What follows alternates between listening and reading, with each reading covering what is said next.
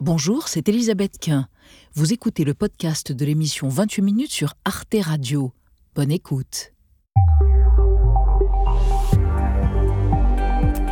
Bonsoir chers téléspectateurs, bienvenue dans 28 minutes. Nous sommes heureux de vous retrouver. L'actualité, c'est cette prise d'assaut hier à Brasilia, la capitale du Brésil, prise d'assaut des bâtiments symbolisant le pouvoir fédéral par des milliers de bolsonaristes hurlant leur haine de la démocratie et du président nouvellement élu Lula, qui a dénoncé dans la soirée cette insurrection.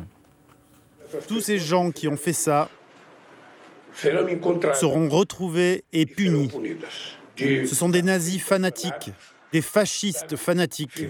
Ils ont fait ce qui n'a jamais été fait dans ce pays.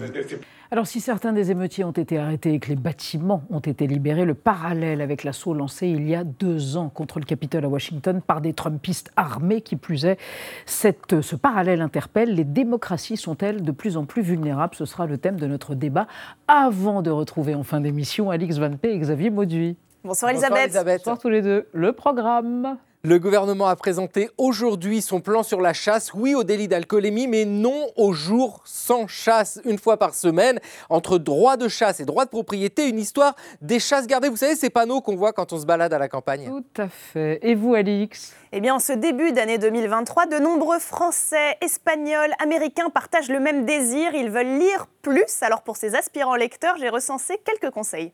À tout à l'heure. Et notre premier invité ce soir, eh bien, trois chiffres pourraient le résumer. Trois étoiles au guide Michelin, 20 couverts dans son restaurant de poche à Marseille. 15 millions de repas qu'il servira avec quelques autres chefs 24 heures sur 24 aux athlètes des JO 2024. Le gars est toqué, génial et inspiré. Il s'appelle Alexandre Madzia. Il est dans 28 minutes. C'est parti.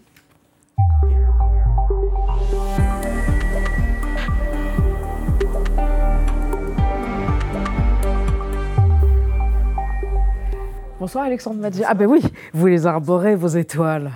Euh, c'est la moindre des choses. Bonsoir. Bonsoir. On est ravis de vous accueillir. À l'heure du dîner, on a faim déjà. Je vous présente Nadia Dam. Bonsoir, chère Nadia. Et, allez, et Benjamin Sportouche. Bonsoir, cher Benjamin. Bonsoir. Et je n'ai pas tout dit. Vous êtes gigantesque. Vous êtes un ancien basketballeur. Vous êtes passé du panier de basket au panier de la ménagère en osier pour aller faire les courses. Pas que, pas que, heureusement d'ailleurs. Vous êtes un drôle de type. Apparemment. Et droit dans ses bottes et bien dans ses baskets. Enfin, c'est pas des bottes que vous avez. Basket. C'est des baskets, euh, de basket. Bon, votre portrait réalisé par Gaël Legras et ensuite on va parler de cette vocation qui est la vôtre. Pointe-Noire, deux vies, une cuisine inventive, c'est la règle de trois d'Alexandre Mazia. Il naît à Pointe-Noire, en République du Congo, en 1976. Adolescent, il ressent des émotions liées à la nourriture qui le marquent à jamais. Sa mère l'emmène chaque soir observer le coucher du soleil sur la côte. C'était notre mantra, épicer des odeurs de crustacés et de poissons du petit port voisin, dit-il. Au Congo, jusqu'à l'âge de 14 ans, il apprécie particulièrement le saka-saka, une préparation à base d'épinards sauvages écrasés et de manioc. Une fois installé en France, il intègre l'école hôtelière Santos Dumont de Saint-Cloud à l'ouest de Paris. Pendant longtemps, il mène deux vies parallèles. Basketteur professionnel, il joue à Poissy, à Salins-les-Bains, Meillan, Buzet, Marseille ou encore Avignon. Doté d'une grande adresse, il s'entraîne de manière obsessionnelle et excelle dans les tirs lointains, les tirs à trois points. En même temps, il travaille dans différents restaurants, pâtisseries ou traiteurs. Cuisine ou basket de haut niveau, c'est similaire, dit-il, c'est rigueur, passion, concentration, engagement. Devenu chef à la fin des années 2000, il projette d'ouvrir son propre restaurant à Marseille en 2014. L'idée du lieu, c'est de, prolonger la cuisine dans la salle. AM est inauguré dans le quartier résidentiel du Prado. Alexandre Mazia se distingue très vite en proposant des plats surprenants. En janvier 2015, six mois après l'ouverture, il reçoit sa première étoile au guide Michelin. Chaque jour, il propose une cuisine inventive. On n'utilise plus de vin blanc, on n'utilise plus de, de vin rouge. Ça nous permet de pouvoir incorporer dans, on va dire, dans les strates du jus euh, tout ce que l'on veut. Ça veut dire euh, la torréfaction, les épices, le piment, qui est le trépied ici de notre travail en fait. Œufs de truite et saumon sauvage, lait fumé aux noisettes torréfiées ou encore anguilles fumées au chocolat. Je pense que la création, c'est ma vie. Je pense que la création, c'est moi. Je pense que je ne peux pas, je ne peux pas, je ne peux pas, je ne peux pas ne pas créer. En 2021, le guide Michelin lui décerne une troisième étoile. Aujourd'hui, avec euh, mon parcours aty- atypique, euh, je suis fier de vous dire que, que je suis un cuisinier. Merci beaucoup. Lorsqu'on lui demande la recette de son succès, il répond aiguiser son œil et son palais sans relâche. Mais oui, c'est vous, et quel parcours étonnant. Il y a, il y a une, 130 chefs, 3 étoiles, Michelin dans le monde, c'est très peu. C'est un enjeu incroyable. Est-ce que de temps en temps vous vous dites, ah, et si comme dans le cas de Marc Vera par exemple, qui a perdu sa troisième étoile un an après se l'être vu décerner, si on me l'enlevait, vous vous dites ça ou pas du tout? Pas du tout. C'est l'avenir qui vous intéresse Je pense que ce, qui est- ce que je regarde, c'est l'horizon. Ce qu'on a eu, c'est euh, c'est un plus. C'est une fierté pour mes équipes, une fierté pour ma famille, pour, pour le travail engagé aussi, puis euh, pour cette vision, je dirais, euh, peut-être euh, autarcique de, de ce que. Ça veut dire quoi une vision autarcique? Ça veut dire de faire simplement ce que l'on est avec passion, avec euh, générosité, avec euh, aussi empathie et, euh, et transparence. Je pense que c'est ça en fait. Être basketteur, c'est formidable d'être un sportif de haut niveau, mais être nourricier, c'est quand même autre chose, non? C'est vital, c'est presque un peu mystique même de nourrir les gens? Je pense qu'il y, a une- il y a une part, comme vous venez de de l'évoquer, à, à quelque chose d'assez d'assez étrange. C'est que, mais au- au-delà de ça, c'est aussi nourrir, nourrir l'âme, l'âme, Mm. l'âme, l'intellect, de manière saine, mais aussi de, de manière, de manière prolongée, prolonger la vie. Et puis, vous savez, lorsque vous avez évoqué, c'est avec beaucoup d'émotion que je vois ce, ce reportage, Oui. parce que vous êtes allé fouiller, c'est assez fou d'ailleurs.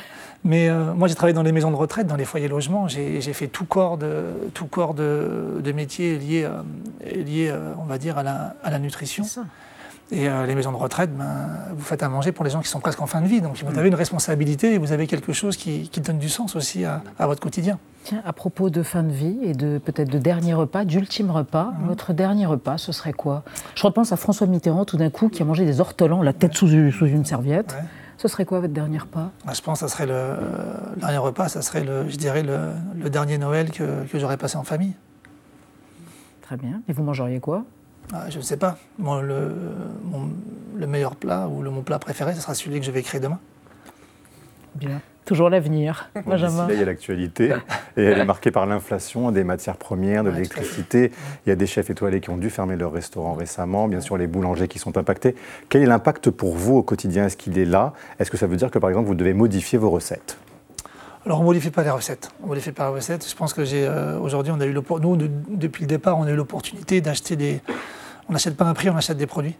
Donc, euh, effectivement, ça, ça a un coût. Mais Mhm. on sait que ce coût, il est, euh, il est légitime parce que c'est ce, qui fait, c'est ce qui fait les fondations du restaurant. C'est ce qui fait que euh, ces produits qui sont merveilleux, réalisés par des gens incroyables, des joailliers fabuleux, par des gens du territoire, par des maraîchers, on va dire, euh, presque euh, plus que mystiques, envoûtés par ce qu'ils font. Ouais. Je pense que. Mais ils ont dû augmenter leur prix aussi. Bien ces sûr, bien sûr, bien sûr, ces artisans, ils sont obligés. Et vous aussi, du coup. Ben, évidemment. Il y a- Vous aussi forcément- Ah Oui, bien sûr. bien Quel sûr. pourcentage d'augmentation? Ouais, on, a, on, a, on a monté entre 15 et 20 Ah oui. On était obligés.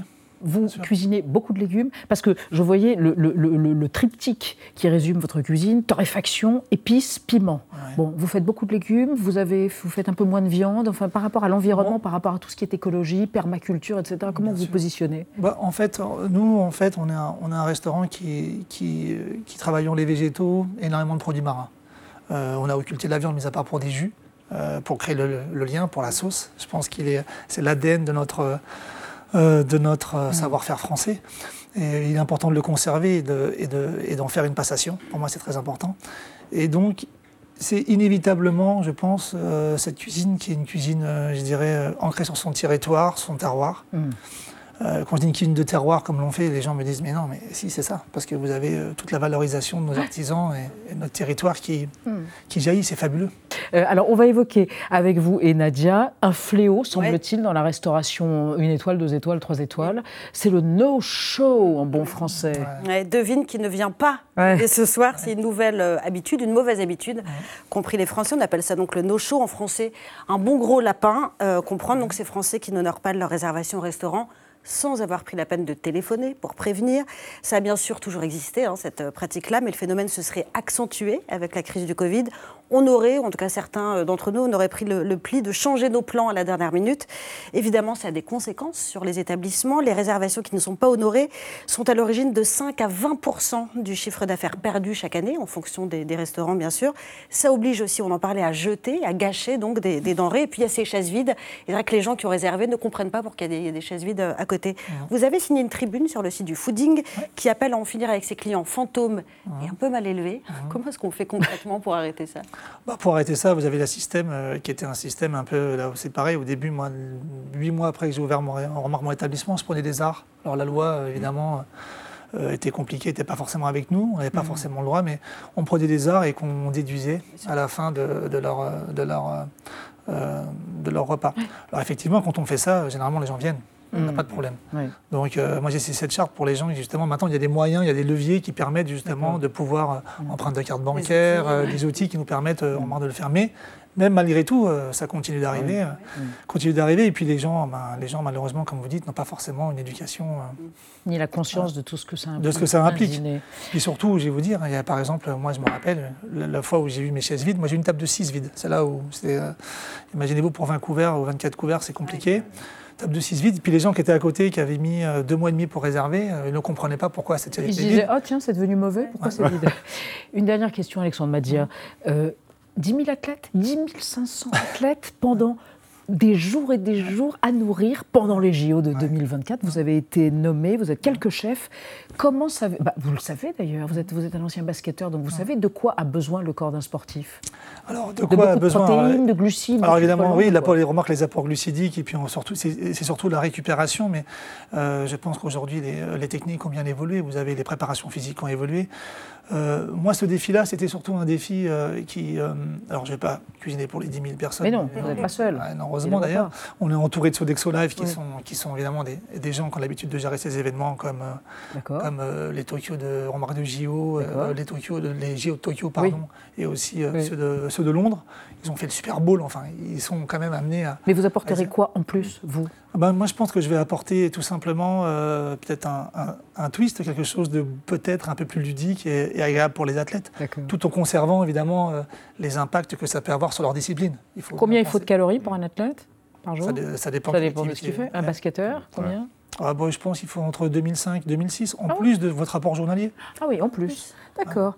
De l'anguille au chocolat, ils en auront Ah ben bien sûr, je l'espère. Ah bah alors, ah, c'est sa marque de fabrique, c'est sa signature. Merci Alexandre moi, merci à vous. Merci du restaurant AM à Marseille et du food truck Michel au nom du grand-père, pêcheur à l'île de Ré. Merci d'être venu sur le plateau de 28 minutes. Je vous félicite, vous nous avez fait saliver, nous n'avons rien à manger.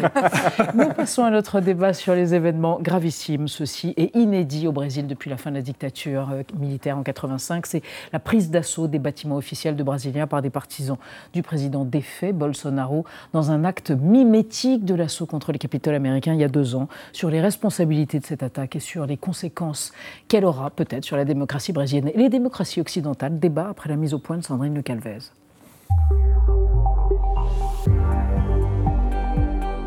Des scènes de chaos en plein cœur de Brasilia, la capitale du Brésil.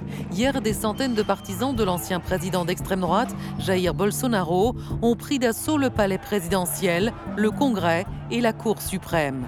Ils ne reconnaissent pas la défaite de leur candidat. On veut de nouvelles élections et des urnes propres. Les assaillants ont réussi à pénétrer à l'intérieur des bâtiments.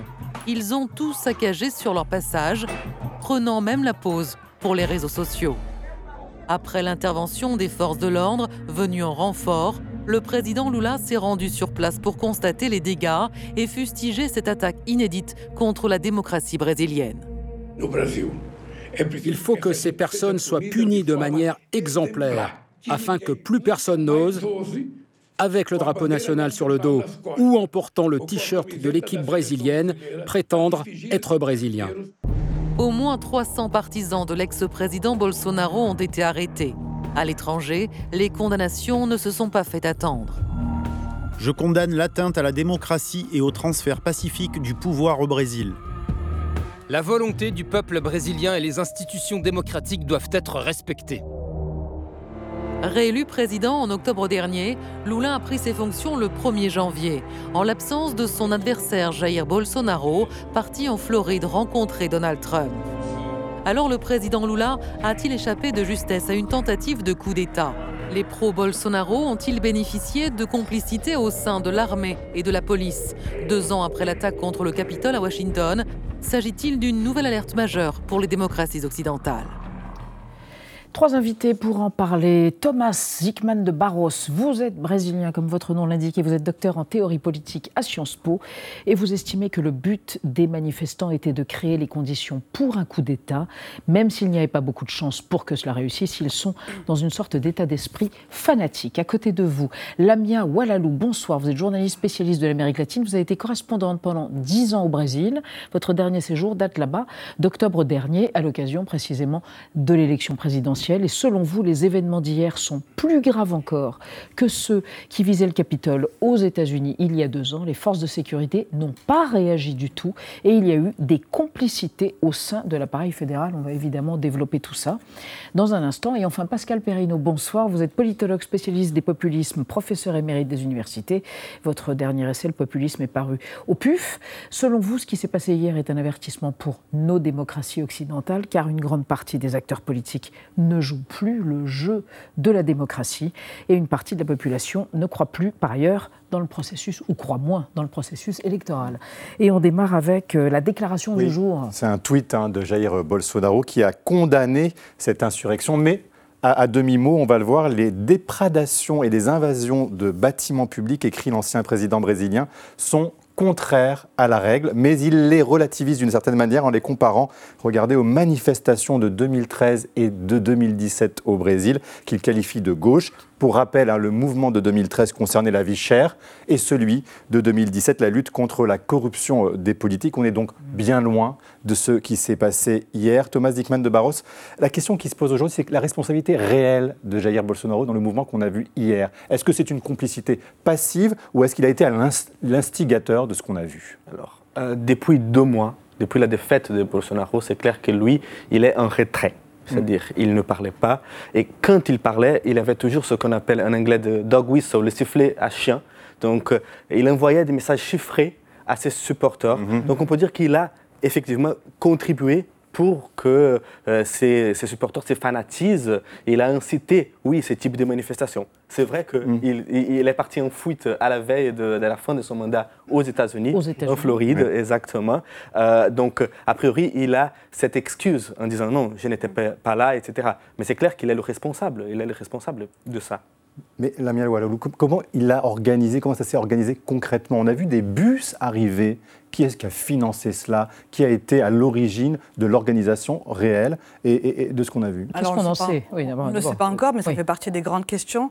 Et de, il faut absolument que Lula et le gouvernement répondent à ces questions. C'est-à-dire qui a financé, qui a organisé la logistique? Ce qu'on sait, c'est que le secrétaire euh, à la sécurité de, de Brasilia, qui était jusqu'à il y a dix jours, le ministre de la Justice de Bolsonaro était justement avec Bolsonaro aux États-Unis. Donc on peut croire aux coïncidences, mais enfin quand même. Donc c'est sûr qu'il y a quelque chose qui a été organisé. Le rôle, encore une fois, des réseaux sociaux a été central de ce point de vue-là. Parce que c'est très important au Brésil. Hein, c'est très important au Brésil. Hein. Euh, sur WhatsApp, sur TikTok, sur. Donc des convocations, des, des, des, messages cryptés ou non ont été repérés sur les réseaux sociaux par rapport à ce qui s'est passé hier? C'est pour ça, hier, c'est pas une, une manifestation qui a mal tourné. Mm. C'était organisé, les gens mm-hmm. disaient venez à Brasilia, il va se passer quelque chose, on va tous y aller. Donc c'était totalement organisé. Alors que c'est vide, pardon, il n'y avait personne. Il n'y avait personne, donc c'était dimanche. Le dimanche déjà, Brasilia en général, c'est vide. Plus c'était une semaine tranquille, c'était une semaine de fête assez à Brasilia, parce qu'il y a eu l'investiture de Lula, puis de tous les ministres. Donc d'une certaine façon, ce qu'on attendait, parce que ça, on l'attendait. On l'attendait depuis ah des semaines. Hmm. Mais on pensait, tout le monde a voulu penser qu'après l'investiture, ça allait plus se passer. Et finalement, ça a eu lieu, alors avec une ampleur... Euh, nettement plus importante que ce qu'on craignait. Pascal Perrino, de, de quoi s'agit-il exactement D'une tentative d'intimidation ou parlez-vous de tentative de coup d'État? Certains des acteurs devaient être animés euh, du souci du coup d'État indirect. Euh, qu'est-ce qu'on peut entendre par là? Euh, C'est-à-dire de créer un tel chaos, hmm. un tel trouble, qu'à la fin des fins, l'appel aux forces de l'ordre, aux forces armées devient une éventuelle issue. Et on sait que certains secteurs euh, de l'armée brésilienne sont sensibles euh, mm. aux thèses euh, de Bolsonaro et que les rapports entre l'armée brésilienne et le pouvoir démocratique ont toujours été. c'est une litote difficile. Vous, nous rappelez, c'est une jeune démocratie, ça a été une dictature militaire pendant une vingtaine d'années. Bien sûr, ça a été une dictature militaire hein, pendant une vingtaine d'années.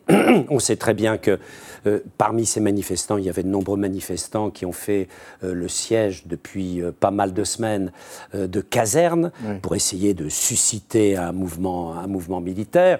Euh, et puis, il y a, si vous voulez, au-delà du cas du Brésil, une stratégie euh, qu'on retrouve chez tous euh, ces populismes de la droite ultra, que ce soit Trump, que ce soit Bolsonaro, c'est-à-dire, ils ont de fer au feu. Ils ont une stratégie qui est une stratégie de jouer comme ça en façade euh, les règles du jeu démocratique et la règle électorale, surtout quand elle vous est favorable. Dès qu'elle vous est défavorable, en effet, on joue sur un autre terrain. On passe sur un deuxième terrain de mobilisation qui est celui euh, de la manifestation et éventuellement de la manifestation séditieuse. C'est bien ce qui s'est passé euh, au Capitole, c'est bien ce qui s'est passé hier à Brasilia. Simplement, c'est allé un peu plus loin. Pourquoi? Parce que on est victime, vous savez, c'est très beau Brasilia, parce qu'il y a la place des trois pouvoirs. Donc les trois pouvoirs, vous pouvez y aller à pied de l'un à l'autre. Donc là, ils ne se sont pas contentés simplement du pouvoir législatif, ils sont allés faire un petit tour dans le pouvoir judiciaire, puis après, chez le président. Qui n'était pas là. Euh, une question à tous les deux. Est-ce que le président Lula sort fragilisé ou renforcé, d'une certaine façon, de ce qui s'est passé hier? Puisque l'ordre, entre guillemets, est revenu, il n'y a pas eu de coup d'État, est-il renforcé? Alors, je pense que ça dépend de sa réaction. Hmm. Euh, une chose, je pense que sa légitimité a été renforcée. Parce que, étant donné que ça n'a pas été un coup d'État finalement, euh, et les images, elles sont, sont d'une vulgarité, d'une, euh, le, vraiment l'attaque là, c'est, une chose terrible. Il y a la destruction totale et complète des trois pouvoirs. Euh, donc, je pense que sa légitimité est renforcée. Tous les grands leaders du monde, dont le président de la France, ont déclaré leur, soutien, comme on, comme on a vu. donc, je pense que Lula, maintenant, il a la possibilité, peut-être, de faire ce rappel à l'ordre d'imposer, disons, la démocratie sur ces groupes qui sont fascistes, qui sont hmm. réactionnaires. Non, je pense qu'il y a un effet boomerang, effectivement, pour, euh, pour Bolsonaro et ses proches de ce point de vue-là, parce qu'une partie des élites va encore plus s'éloigner de Bolsonaro. On a vu les médias qui étaient pourtant anti-Lula jusqu'à il n'y a pas très longtemps taxer ces gens-là de euh, terroristes, de hmm. vandales, bien plus qu'aux États-Unis. Maintenant, euh, ça va encore une fois dépendre de sa réaction, parce que ce qu'on a vu, c'est l'appareil de l'État et l'appareil de sécurité de l'État défaillant à tous les niveaux, que ce soit au niveau de l'armée, ah que ce soit au niveau de, la police et que ce soit au niveau de l'intelligence, qu'encore une fois tout le monde le savait, en fait, des, renseignements de façon mmh. générale. Donc maintenant, il faut qu'il y ait une reprise en main du, chef de l'État qui n'est pas encore euh, totalement claire jusqu'à maintenant. Le ministre de la Défense, par exemple, est toujours en place. Et c'est un proche c'est un proche de Bolsonaro. En fait, ce qui se passe, c'est que Lula, c'est un génie de la négociation. C'est comme ça qu'il a fait sa carrière. C'est comme ça qu'il réussit. Et je pense que là, il, va peut-être réaliser qu'avec les militaires, ça ne peut pas marcher comme ça. Il faut y aller autrement. Enfin, avec l'appareil de sécurité de façon générale, et ce qui se complique au Brésil parce qu'il se fait à tous les niveaux, au niveau fédéral, au niveau régional, au niveau municipal, donc et au niveau des milices, parce qu'avec des milices, il y a tant de milices pour ça. Il y a eu des, armes partout maintenant. Mm. Donc en fait, il y a aussi un corps d'armes armées qui n'est plus d'un corps de l'État, mais avec lequel il faut compter, et avec lequel ces gens-là comptent. Mm-hmm. Oui, Pascal Perrino, en même temps, euh, ce dont on se rend compte, c'est que Bolsonaro a été vaincu, certes, mais le bolsonarisme est très présent là-bas. Il est d'ailleurs majoritaire au Congrès, on finit par l'oublier. Bien sûr, en effet, il y avait législative en même temps que la présidentielle. Euh, en effet, euh, le, Parlement n'est pas contrôlé euh, par la majorité présidentielle, c'est une forme de, cohabitation, comme diraient les Français. et puis... Peut-être que même Lula l'a oublié, on a l'impression qu'il y a une forme de, naïveté presque. Il ne faut pas oublier le rapport de force, si vous voulez. Il faut revenir au rapport de force. Il y a 2 millions de voix qui séparent, un peu plus de 2 millions de voix mhm. qui séparent Bolsonaro au second tour de Lula. C'est peu sur un corps électoral extrêmement important. De combien Et Bolsonaro a fait 152 2 millions, je crois, de Brésiliens sont mhm. inscrits sur la mhm. liste électorale. Vous voyez, ça n'est pas rien. Avec un vote obligatoire. Un taux de participation de 79%, ce qui n'est beaucoup non plus. Euh, donc, euh, vous, vous, avez là euh, un un, comment dire, un rapport de force qui reste serré. Oui, Bolsonaro, c'est une réalité d'implantation dans le pays. Et là, c'est à la fois un point de comparaison avec les États-Unis, comme Trump mhm. l'est aux États-Unis. Alors, je vais vous, vous faire voir une archive qui va nous ramener au 7 janvier 2021, au JT de France 3, qui revient sur les images, évidemment, tout le monde a encore en mémoire, les images de la prise d'assaut du Capitole à Washington. À l'assaut des murs du Capitole. C'est de cette manière qu'a débuté l'après-midi où l'Amérique a vu le temple de sa démocratie vaciller. Ça y est, les militants trumpistes pénètrent à l'intérieur. Les policiers du Congrès n'arrivent pas à les contenir. Les Trumpistes ont désormais le champ libre pour des photos en forme de trophée Celui-là s'installe au bureau de la présidente démocrate de l'Assemblée, Nancy Pelosi. Cet autre coiffe la statue du président Ford de la casquette rouge Trump. Ils laissent derrière eux des bureaux saccagés. Thomas Zickman de Barros, euh, on a, j'allais vous dire, même cause, mêmes effets. Trump a déclaré sa candidature euh, pour 2024. Est-ce que Bolsonaro est déjà en train de limiter, de préparer son retour? Je pense, que Bolsonaro, je pense que Bolsonaro, en ce moment, il est encore en retrait parce que surtout, il y a beaucoup de crimes dont il est accusé. Donc, en ce moment, il veut disparaître un tout petit peu. Évidemment, en essayant de continuer à mobiliser ses bases, être solidaire de la droite, de l'extrême droite du fascisme même mm. euh, au Brésil, quand même, il essaie de prendre un retrait, surtout parce qu'il y a un juge de la Cour suprême, Alexandre de Moraes, une figure très importante en ce moment au Brésil, controversé aussi, on, discutait de ça euh, il y a quelques minutes, mais vraiment c'est quelqu'un qui a euh, une enquête sur les actes antidémocratiques qui visent Bolsonaro et sa famille. Donc, en ce moment, Bolsonaro, depuis hier surtout, il risque euh, d'être en prison, de, perdre ses pouvoirs, euh, ses droits politiques. Et une partie des députés américains, d'ailleurs, veulent l'expulser des États-Unis. Hein. Bolsonaro, mm. oui, il est en Floride, hein, Exactement. Le Capitole, Brasilia, c'est la même chose pour Écoutez, on a l'impression de voir par moments les mêmes images. Ces bureaux. l'impression que l'histoire bégaye. Euh, mm. Dévastés. en effet, cette mobilisation de citoyens, avec beaucoup de prudence, de base, l'apparition au sein de ces citoyens dits de base d'hommes beaucoup plus organisés, euh, les milices américaines euh, qui étaient là. Euh, là, on va voir ce qu'il en est. Voilà. donc, donc les, les, les, points communs, oui, ils sont gigantesques. L'hostilité aux médias aussi. L'hostilité aux médias, puisque plusieurs journalistes se sont fait passer, passer à tabac, dont journalistes français, oui, à Brasilia. Il y a les mêmes thématiques. Il y a l'idée que le peuple peut tout se permettre, enfin ceux qui s'autodéfinissent comme le peuple peut tout se permettre, en s'asseyant complètement sur les résultats euh, du suffrage, qui de toute façon sont manipulés. Et là, on rentre dans le complotisme qui circule et la paranoïa qui circule sur le web brésilien comme sur le web américain. Alors, Nadia, Bolsonaro, Jair Bolsonaro est en Floride et ça interroge par rapport à sa relation éventuelle euh, d'admiration, d'idolâtrie de Donald Trump. c'est lié avec Donald Trump, effectivement. Mm. Les deux sont euh, très complices, peut-être dans tous les sens du terme. En tout cas, leur première rencontre euh, remonte à mars 2019, quand Bolsonaro s'est rendu à Washington pour son tout premier déplacement officiel, qui est habituellement réservé aux voisins argentins. Hein. C'était une manière de dire quelle était sa priorité. Et ça, ça a été le début d'une débauche de roucoulade et de tapes bien viriles dans le dos de Bolsonaro Trump dit qu'il est, je cite, quelqu'un de spécial, un très bon copain et qu'il est vraiment très aimé par le peuple brésilien. Et de son côté, euh, Bolsonaro a ouvertement et sans grande subtilité soutenu Trump à sa réélection. Il s'était même présenté plusieurs fois à la télévision avec une casquette Trump 2020 sur la tête.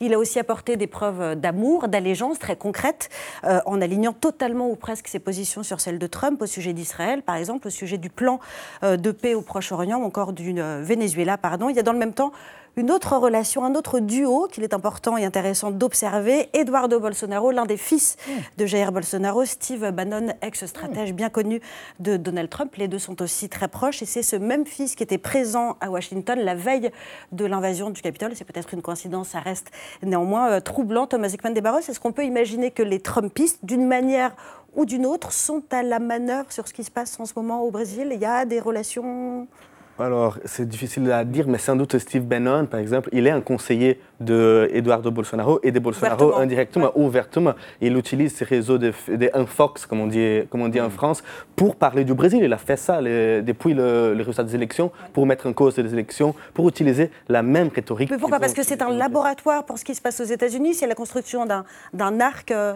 euh, Brésil, États-Unis Je pense qu'il a, il a ses côtés. Steve Bannon a toujours voulu construire ses réseaux de ce qu'il appelle euh, oui, un international populiste, je préfère dire fasciste. Euh, il a toujours voulu, voulu faire ça, donc je pense que ça En France aussi, avec Marion Maréchal Le Pen. Évidemment, donc je pense que ça va dans, dans cette direction. Mais Pascal Brino, globalement, ce qui est en train de se passer, est-ce que c'est que les élections ne sont plus le juge de paix de nos démocraties au global? C'est ça qui est en train si oui, le processus électoral, depuis maintenant de très nombreuses années, euh, euh, ne fait plus l'objet euh, de, la confiance euh, qu'on pouvait lui faire encore jusque dans les années 80-90. Une partie de la population de nos démocraties considère en effet que c'est un processus parmi d'autres qui peut être aisément remis en cause. Mmh. Et cette thèse est en particulier assez développée dans la jeunesse. Quand vous regardez les enquêtes aujourd'hui, par exemple en France, mais également en Europe, vous apercevez que ceux qui seraient favorables à d'autres méthodes d'allocation du pouvoir, mmh. c'est-à-dire des méthodes d'allocation autoritaires, hein, euh, eh bien, ce sont plutôt les jeunes que les personnes âgées. Euh, c'est-à-dire, il faut faire attention. Il y a, en France, on estime à peu près 30% de la population euh, qui considère qu'aujourd'hui, au fond, l'homme fort, ça vaudrait mieux que des élections pluralistes, etc. Vous voyez, 30%, c'est loin eh d'être négligeable. Hein. Lamia Walalou, ça recoupe ce qu'on sait à peu près générationnellement et sociologiquement des partisans de Bolsonaro? Des gens plutôt jeunes, en l'occurrence Non, enfin, il y a aussi des jeunes, mais en l'occurrence, les jeunes ont majoritairement voté pour Lula. Mm. Donc, c'est moins le cas là. Mais je pense que ce qui est sûr, c'est que l'État, de façon générale, que ce soit au Brésil ou ailleurs, est remis en question. C'est-à-dire, quand on voit des images, en particulier du Congrès qui est attaqué, les gens détestent le Congrès parce qu'on le voit comme un nid à corruption, des députés qui sont très loin de tout. Donc, il y a une mm. vraie remise en question de ça. Mm. C'est-à-dire, euh, c'est pour ça que les prochains mois vont être euh, cruciaux au Brésil, non seulement sur cette question sécuritaire, mais aussi pour que, d'un point de vue économique, on montre qu'on peut être un Brésil plus inclusif et avec en même temps plus de croissance, ce qui va permettre de récupérer, bah, pas, il y a une partie des 20%, ceux-là, ils sont perdus pour un bon moment. En fait. Mais juste, une, pardon, une question, euh, Thomas Zigman de Barros, parce qu'on n'a pas parlé de l'armée. Elle va rester en l'état, elle ne va pas bouger. Est-ce qu'on en a l'assurance ou pas? Parce qu'on le rappelait euh, tout à l'heure, en début de, débat, elle était présente il y a à peine 40, 40 ans. Euh, au Brésil. Et, en fait, on a vu surtout depuis 2016, depuis 2018, euh, que l'armée, elle reprend une place dans la vie politique du Brésil qu'on pensait c'était, c'était passé. Mais c'est, très curieux de penser, en fait, en prenant du recul, comment depuis 30 ans, les pouvoirs civils au Brésil a hésité de gêner, a, jamais, a toujours évité de gêner les militaires. Et, je pense que Lula, maintenant, il faut qu'il profite de cette opportunité qui se présente. Parce qu'en fait, étant donné que les images sont choquantes et d'une vulgarité énorme. Mm. Il a été, les images ont été condamnées, euh, les attaques, le mm. saccage de, euh, de Brasilia a été condamné par tous les leaders du monde. Lula devrait profiter de ça pour mettre, euh, pour rappeler à l'ordre les, militaires. Alors on va voir hein, si la question pose aussi, est-ce que nous, ça peut arriver chez nous? Écoutez ce que disait Aurore Berger ce matin, la présidente du groupe macroniste à l'Assemblée nationale. Moi, je ne crois pas qu'on soit par principe à l'abri. Il n'y a pas un, microclimat, euh, j'allais dire, qui protège l'Union européenne ou qui protège donc la France euh, par rapport aux tentatives populistes. La question, c'est qu'à partir du moment où l'extrême droite arrive au pouvoir, quand elle doit le quitter parce qu'elle est battue, elle refuse de le quitter. Pascal Perrino, est-ce que c'est pas ça la nouveauté? Vous n'êtes peut-être pas tout à fait d'accord, mais c'est vrai que l'extrême droite jusque-là nous disait on joue le jeu de la démocratie, on joue le jeu des urnes, mais quand elle perd, là, eh bien, ne le joue plus. Alors, il y a quelques exemples qui vont plutôt dans l'autre sens. Ah. Mais il faut faire attention. Euh, l'extrême droite est arrivée plutôt en coalition. Elle est arrivée en coalition en Autriche. elle est à l'heure actuelle en, soutien euh, en Suède. En soutien, oui. Euh, en Italie, Madame à un moment donné, elle a été là aussi. Madame Mélanie, voilà, est, au pouvoir. Et on a l'impression, oui. mais attention, il hein, faut être extrêmement prudent, euh, on a l'impression que dans le cadre de l'Union européenne, euh, une situation à la Bolsonaro serait très difficilement possible. Même Madame Meloni, depuis qu'elle est au pouvoir, qui est une mhm. héritière, elle, explicite euh, du néofascisme italien, voilà, et a intégré quelques éléments mhm. de culture démocratique pluraliste. Hein. on peut changer hein, aussi vous savez, un des grands leaders de la droite, de la droite italienne, Gianfranco Fini, était l'ancien leader du MSI, mm-hmm. c'est-à-dire des, des néofascistes. Et c'était devenu un démocrate sincère, comme on disait jadis. Hein. Donc, euh, mais on peut avoir une évolution différente mm. dans le cas européen, mm. qui s'appelle, euh, au fond, la démocratie illibérale. C'est un peu ce qui se passe avec le phénomène Orban euh, en Hongrie. voilà. parce qu'il y a quand même l'Union européenne. on peut appeler ça autrement que l'extrême droite, on peut appeler ça la droite très conservatrice que vous voulez, mais au bout du compte, c'est la même chose. Et, je pense que le danger, et c'est ce, qui s'est passé au Brésil, c'est la banalisation de l'extrême droite, euh, mhm. à, laquelle, on assiste euh, ici même, d'ailleurs en France. Mhm. Donc, euh, à bon entendeur, d'une certaine façon. C'est pas. D'ailleurs, je suis ravie que ça soit passé d'abord aux États-Unis, parce que si cette scène s'était passée d'abord au Brésil, mhm. on aurait dit République bananière, les trop et tout ça. En fait, là, c'est une répétition de quelque chose qui s'est passé dans la première démocratie du monde. Donc, voilà encore une fois. Dernière question, Benjamin. Euh, Thomas Zygmunt Barros, très, très rapidement, euh, au Brésil, qu'est-ce qui va se passer dans les jours qui viennent? Est-ce que Lula va faire le ménage? Il va devoir faire le ménage autour de lui Alors, parce qu'il y a eu des complicités, parce qu'il n'est pas sûr de ceux qui, qui le soutenaient, euh, de, leur de leur loyauté. Alors, je pense que, comme on disait, Lula a toujours été une figure conciliatrice.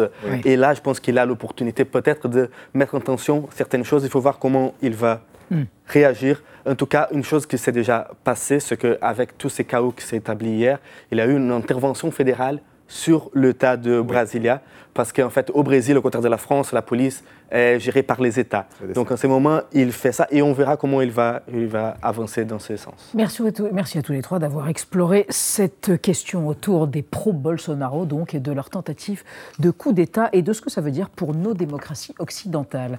On reste dans l'actualité avec Xavier Mauduet et Alix Van P à propos du plan du gouvernement pour la chasse en France, enfin un plan. Euh, bon, et de la lecture, activité de 2023 paraît-il, mais d'abord le mot vedette du jour par Thibault totem employé à toutes les sauces, c'est entendu. Totem. Totem. Totem. Un totem. Qu'est-ce que ça veut dire? Exactement ce que ça dit. Merci de m'en dire un peu plus. Entendu. La vie secrète des mots vedettes. Totem est une anglicisation de Dudem, clan, dans la langue des Ojibwe, une des nombreuses Premières Nations d'Amérique du Nord parties du Pacifique pour s'établir autour des Grands Lacs et célèbre pour avoir poté le cul des Sioux. Le Dudem, poteau monumental au Québec, est une sculpture en bois de cèdre qui célèbre le culte du clan. Avec Herminette, Burin et Couteau, le tailleur de totem se fait biographe. Il sculpte parfois des êtres humains ou surnaturels, mais souvent des animaux, emblèmes du clan reflétant sa composition, son identité, son histoire. Le mât coloré ainsi obtenu, parfois 20 mètres de haut, fait généralement face aux rivières ou à l'océan et tient lieu d'objets sacrés ou d'êtres spirituels. Ces totems voués au culte thériomorphique de clan, thériomorphe égale qui a la forme d'une bête, si jamais on vous demande, ont excité les intellectuels dont Durkheim, pape de la sociologie, ou Lévi-Strauss, pape de l'anthropologie, et aussi inquiété les colons. Au XIXe siècle, la loi sur les Indiens au Canada interdit notamment le potlatch, la cérémonie d'inauguration des totems. Les connexions spirituelles des aborigènes d'Australie avec Dame Nature prennent aussi la forme de totems, malgré des modalités de culte très différentes. Et les scouts, Saint-Jean les autochtones d'Amérique, reçoivent un totem supposé révéler leur petit moi. Lionel Jospin fut langue agile, Jacques Chirac, bison égocentrique, Roselyne Bachelot, vison soyeux. Miam. Par extension, totem est devenu symbole de marqueur émotionnel, de chapelle idéologique. En politique, quand un projet n'est pas un totem, c'est qu'il sent le gaz. Exemple, la suppression de 120 000 postes de fonctionnaires, le retour aux 90 km/h et désormais la retraite à 65 ans. Bref, les promesses, la réelle politique et tout le totem. Bien vu, jeune Thibonolt. Bonsoir, Alix Bonsoir, Elisabeth. Xavier. Bonsoir, Elisabeth. On pourrait imaginer les totems pour eux, non Boule de billard trépidante. Ça me va bien. Vison érudit espiègle. allez hop. Oh. Allez, zou. Allez, boule de billard trépidante. Alors, on va parler de la chasse. Ça fait des mois de consultation. Le gouvernement a dévoilé son plan chasse qui nous laisse un peu bouche bée. Euh, le degré, le délit d'alcoolémie est retenu, mais pas d'interdiction de la chasse le dimanche. Même pas une demi-journée pour donner du répit euh, aux promeneurs et aux oiseaux. Bref, c'était pourtant une mesure très attendue, hein, il paraît. Et alors, vous allez nous parler de la chasse gardée. Chasse gardée. C'est quoi ce truc? Ah, bah, C'est la loi du 3 mai 1844 qui euh, nous donne la forme de chasselle qu'on la connaît aujourd'hui, hein, vous savez, avec un permis, avec des périodes à respecter. Mm. Ça, c'est une nouveauté. Mais le législateur en profite pour rappeler que nul n'a la faculté d'aller chasser sur la propriété d'autrui ou sans l'autorisation du propriétaire. Ça, c'est une idée vraiment de la Révolution française, quand le droit de chasse ne dépend plus du statut de la personne, pendant longtemps c'était les nobles hein, qui pouvaient chasser, mais dépend bien de la propriété. C'est respecté C'est respecté Alors, dans les faits, non, il est possible d'aller chasser sur des terres dont on n'est pas propriétaire, même sans l'autorisation du propriétaire. Il y a une tolérance, en fait, qui répond à une nécessité, c'est bah, réguler la population du gibier hein, pour protéger les cultures. Et puis aussi, il y a une idée d'égalité pour ceux, les citadins qui voudraient s'adonner au plaisir de la chasse, sauf, sauf, attention, si vous voyez un panneau chasse gardée, chasse réservée, euh, chasse privée, ah la propriété c'est sacré, là faut pas y aller. Mais la France se nomme diversité. Vous avez des régions avec des grandes propriétés, vous avez d'autres où c'est extrêmement morcelé. C'est très, très, très variable. Et pour le dire, parfois, c'est un peu le bazar. Hein. Parfois, il y a trop de gibier, parfois, il n'y en a pas assez. Il y a d'autres lois? Bah oui, il y en a d'autres. 120 hein. ans après cette euh, loi qui instaure la chasse telle qu'on la connaît, en 1964 et voté la loi Verdeil. Alors c'est une loi qui euh, tire son nom du sénateur du Tarn, Fernand Verdeil, qui dit qu'il faut faire des associations, des associations dans les communes de chasse et qui impose que les petits propriétaires, donc moins de 20 hectares, ont l'obligation d'accueillir les chasseurs, même s'ils n'en veulent pas, c'est comme ça. Eh bien, cette loi est condamnée par la Cour européenne des droits de l'homme en 1999, avec l'idée que s'il existe un droit de chasse, il existe aussi un droit de non-chasse. Vous voyez, cette histoire du droit de chasse, c'est une histoire d'un tiraillement entre mhm. égalité, euh, liberté, mais dont la perception varie hein, selon les moments, et puis surtout selon là où on se trouve, hein, parce que dans tous les cas, qu'on soit pro-chasse ou anti-chasse, la liberté, est, c'est chasse gardée. Vous avez le crâne lisse comme une balle. Eh oui. Hein Boule de billard euh, calme ce soir, je dois dire. Alix, oui. les résolutions, les bonnes résolutions sont faites pour pas être tenues. Mais il y en a une apparemment que tout le monde a pris en 2023, lire plus. Exactement. Et la bonne nouvelle avec les résolutions, c'est qu'on peut les reporter d'année en année hein, quand on ne les respecte pas. Et c'est le cas donc certainement euh, de la lecture. Euh, cette année encore, les Français se sont dit je vais lire plus. Il faut dire que dans le pays, on lit en moyenne 7 livres par an. Il y a 10 ans, on en lisait 8. Et il y a un grand écart entre les Français qui lisent plus de 10 livres par an. On est mm. peut-être dans les clous, bon, nous c'est pour le travail notamment, mais plus de 10 livres par an. Et ceux qui ne lisent jamais de livres, plus de 20% des Français qui ne lisent pas. Mais ce mal de lire n'est pas uniquement national. Donc il y a des médias de tous les pays qui se sont emparés vraiment de ce thème cette année, qui se sont dit il faut qu'on donne des conseils voilà, aux futurs lecteurs. Et eh bien lesquels? Eh bien, en Espagne, la Vanguardia, par exemple, privilégie la méthode très très douce. Elle conseille ah. aux apprentis lecteurs d'aller vraiment vers les best-sellers et euh, d'éviter les pavés. Donc le rouge et le noir, on laisse sur la table de chevet. Ah on Ulysse, on bloque la porte avec. Pour 2025, en France, le site Merci Alfred a une autre technique. Ils disent que lorsqu'on lit, il faut prendre des notes, il faut malmener son livre parce que ça permet de se l'approprier, donc on prend plus de plaisir en lisant.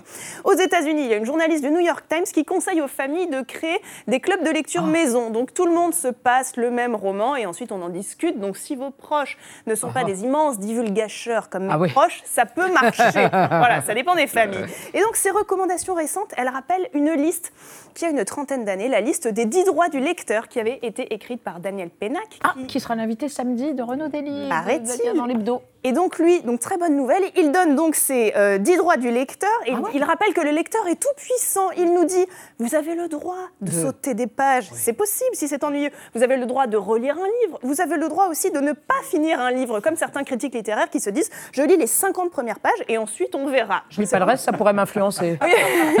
et donc ah oui, autre droit inattendu, le droit au bovarisme, c'est-à-dire vous avez le droit vraiment de plonger dans le livre et de l'aimer tellement fort et bien que la réalité va vous sembler tellement insipide, toutes vos histoires d'amour sont nulles. Et voilà. Et on pourrait ajouter un nouveau droit à cette liste, un droit très actuel, le droit de s'inspirer sur TikTok, oh. comme le font de plus en plus d'adolescents qui se mettent à lire grâce aux vidéos de booktokers. Donc, ces amateurs de littérature présentent en quelques secondes seulement et en musique leur coup de cœur littéraire. Donc, si en 2023 la technologie peut nous ramener vers la littérature, ce sera peut-être une bonne année. C'est ce que vous faites sur Instagram. Bah oui, c'est ah. vrai. J'adore. Conclusion, on va au lit. Non, on lit, pardon. Merci mes amis. Dans un instant sur l'antenne d'Arte, chérie, une soirée cinéma avec Lino Ventura, l'adoré, ou dans un rôle de mercenaire mal embouché dans le rapace de José Giovanni à demain 20h05. Tchuss